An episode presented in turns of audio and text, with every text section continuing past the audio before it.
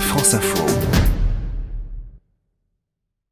Bonjour Gérald Roux. Bonjour à tous. Alors on va voir comment ça se passe ailleurs, c'est comment en Russie, en Chine et en Corée du Nord. Oui, parce que la France est un des rares pays européens à avoir un défilé militaire qui soit autant institutionnalisé. Dans la majorité des cas, les pays qui organisent de telles parades sont dirigés de manière autoritaire. Et celui de la Russie dans toutes les têtes. Hein. Et oui, parce qu'il renvoie au défilé de l'ex-URSS qui étaient des démonstrations de force vis-à-vis de l'Occident. Ces défilés étaient organisés chaque année le 9 mai, la date officielle pour Moscou de la victoire sur l'Allemagne nazie avec Vladimir Poutine qui veut montrer au monde la force de la Russie, eh bien ce défilé a été en quelque sorte réactivé.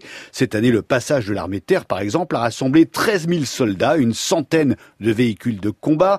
Le défilé est aussi l'occasion de présenter de nouvelles armes, comme les énormes missiles nucléaires intercontinentaux. Il y a aussi en général un défilé aérien et ensuite Poutine va saluer les vétérans. Alors ça c'est pour la Russie, mais la Chine aussi hein, est très forte dans cet exercice. Oui, elle saisit les occasions de célébrer célébrer sa propre histoire. En 2015, les Chinois ont organisé un défilé spectaculaire pour célébrer la capitulation du Japon en 1945. Et puis cette année, c'était et c'est le 70e anniversaire de la République populaire de Chine. Le pays a mis le paquet avec une grosse parade militaire sur la grande avenue de Pékin, l'avenue de la paix éternelle. Le président Xi Jinping a passé les troupes en revue dans sa voiture décapotable en costume Mao pour l'occasion. Il y avait 12 000 soldats, 500 engins, 200 avions et hélicoptères et là aussi la Chine a dévoilé des missiles flambant neufs, notamment un missile tueur de porte-avions.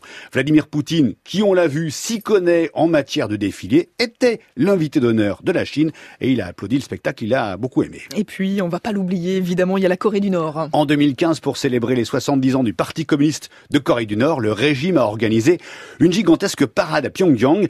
Le leader Kim Jong-un était à la tribune entouré de généraux bardés de médailles qui n'étaient pas sans rappeler les généraux soviétiques au pied du Kremlin. Sur une place énorme, des dizaines de milliers de soldats ont défilé et ont formé des tableaux qui étaient gigantesques. Et puis l'an dernier, en 2018, c'était le 70e anniversaire de la création là, de la Corée du Nord. Et là encore, une parade exceptionnelle a été organisée, sauf que le régime n'a pas présenté de missiles balistiques internationaux qui lui ont valu, on le rappelle, des sanctions internationales. En revanche, il y avait un invité de marque, le président chinois, et aussi, beaucoup plus surprenant, il y avait Gérard Depardieu. Ah oui. Oui, juste en dessous de la tribune officielle. Le défilé militaire, c'est comment ailleurs? Merci à vous, Gérald Roux.